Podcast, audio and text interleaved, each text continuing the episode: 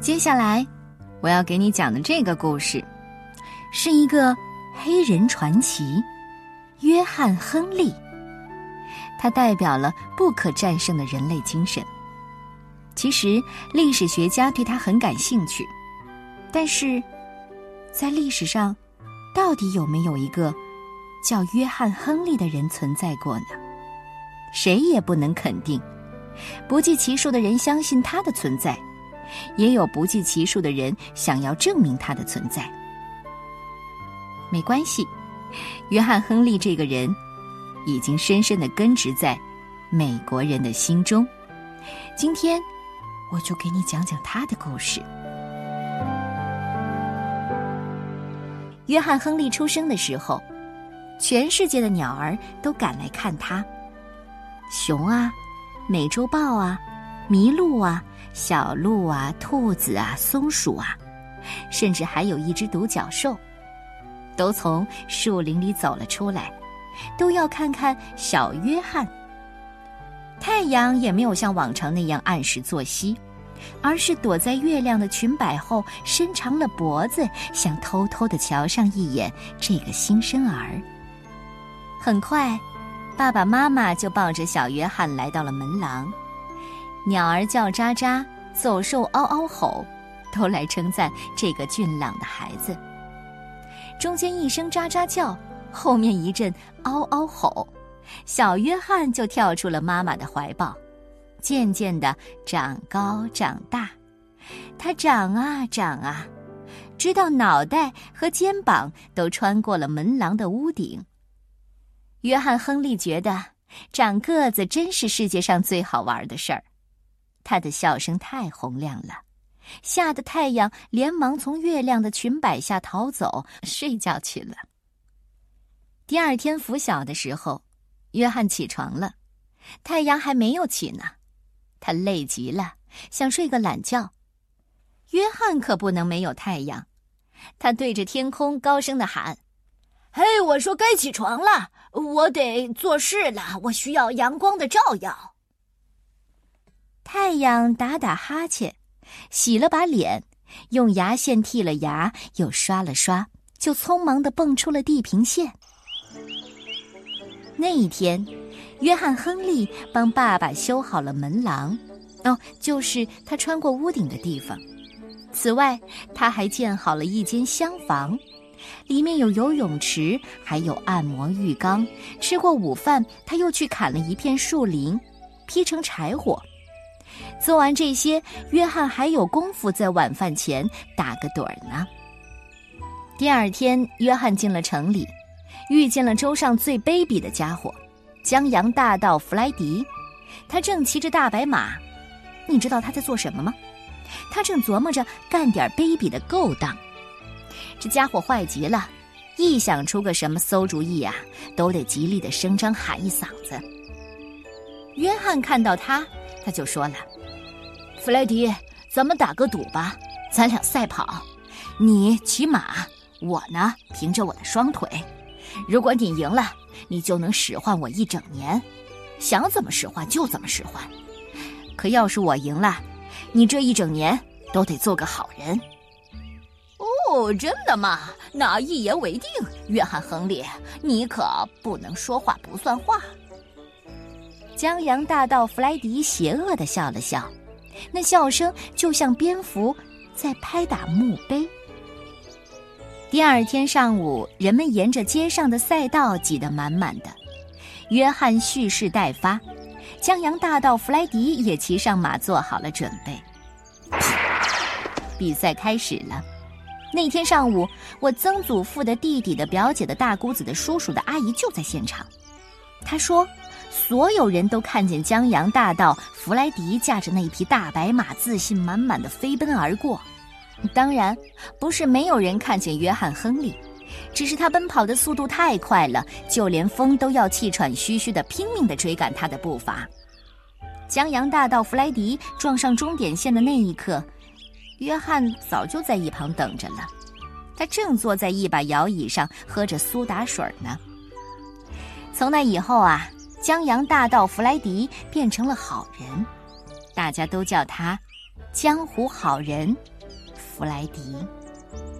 约翰·亨利决定去外面的世界看看。他回家告诉父母这个消息，并向他们辞行。父亲说：“孩子，带上这些东西去闯荡世界吧，他们都是你的祖父留下的。”说着，父亲将两把二十二磅重的大锤子交给他。金骨做成的锤柄足足有四英尺长。出行没两天，约翰看见一群人在修路。这修着修着，一块巨石正好挡住了去路。那可不是什么普通的巨石，它硬得让人发狂，大得让人震怒，连高个男人都得花三四天的时间才能从它的这一头走到另一头。约翰跑去准备助他们一臂之力，可是人家说了：“哎，没关系，我们会用炸药给炸开的。”可约翰笑着自言自语。怎么样都行。筑路工人把炸药安置好，引爆，爆炸声太大了。天神朝天堂的城墙看过去，大吼：“哎哎，这下面过于喧哗！”炸药掀起了滚滚黄尘，一下子天昏地暗。正在打盹儿的月亮以为是夜晚来抓他，连忙仓皇逃走。差点就撞上太阳了。那会儿啊，太阳还在沿着陡峭的山坡爬向正午呢。等爆炸的烟幕散开，筑路工人们惊呆了，巨石依然立在那里。事实上，连个小石渣都没有炸下来。工人们不知道如何是好。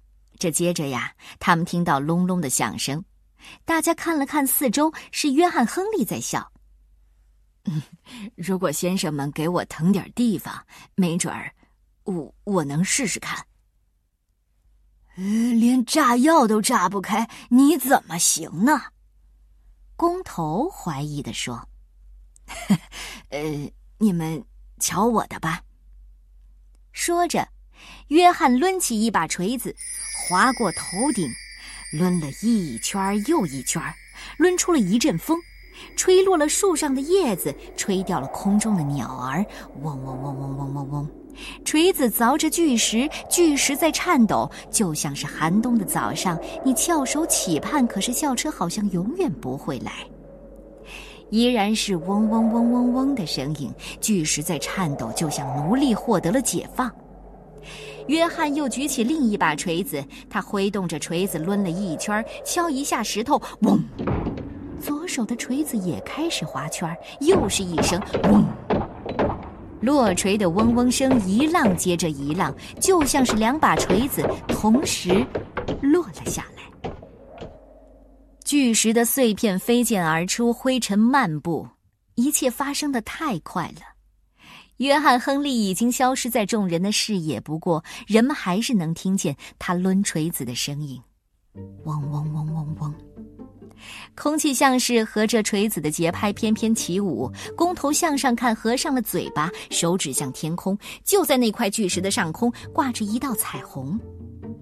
约翰·亨利挥舞锤子的动作是那么的迅速，竟在肩头上空制造出了彩虹。那是灰尘当中闪烁的微光，就像永不消逝的勇气。而这个时候，约翰也唱了起来。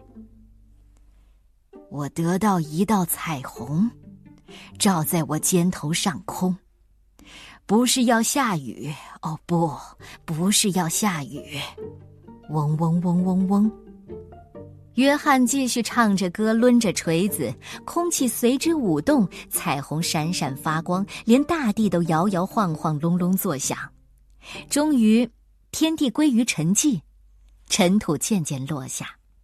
所有人简直不敢相信自己的眼睛，巨石不见了，留在那儿的，是他们有生以来见过的最漂亮、最笔直的路。约翰不仅将巨石粉碎成小卵石，还凿出了一条路。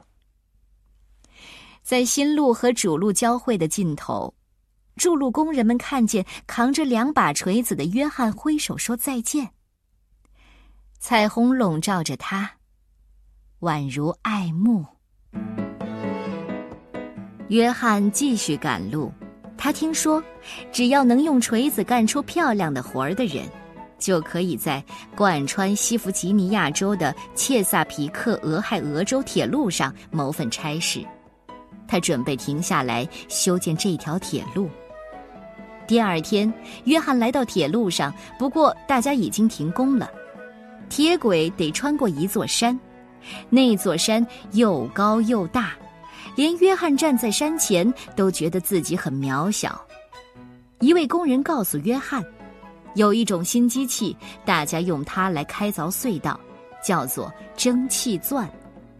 嗯，这即使十个男人加起来啊，都没它凿得快，凿得猛。而且那东西不用停下来，它不用休息，不用吃饭。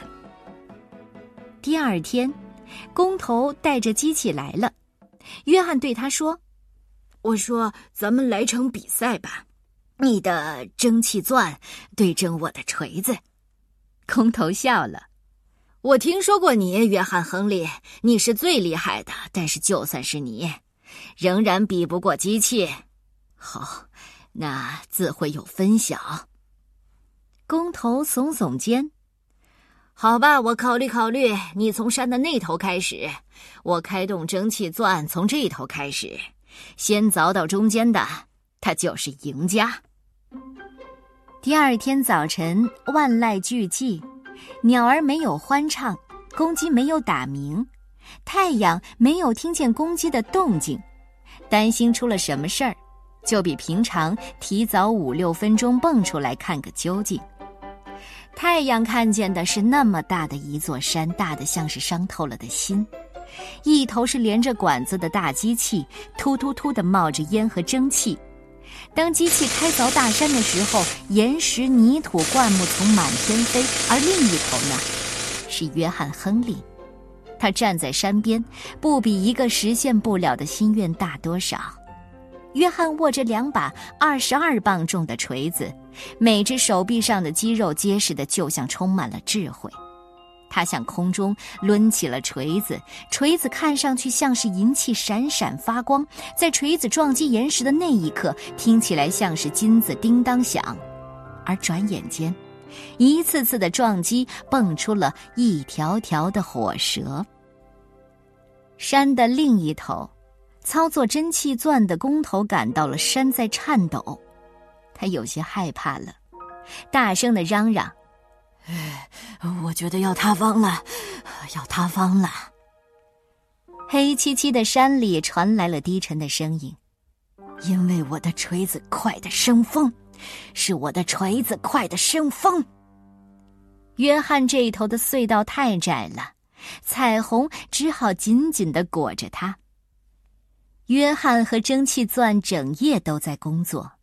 透过约翰的大锤击打出的火光，大家能看见彩虹环绕着山，就像是一条大披肩。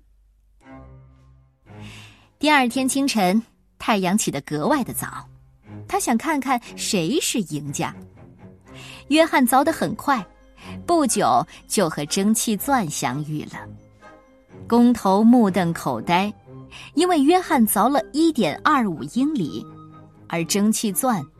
只凿了零点二五英里，大伙儿欢呼大喊：“约翰·亨利！约翰·亨利！约翰·亨利！”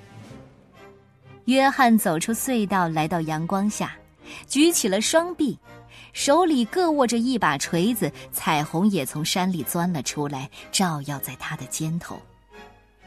约翰笑着闭上了双眼，慢慢的倒在了地上。约翰·亨利死了，他凿得太使劲儿，太快也太久了，那颗巨大的心脏破裂了。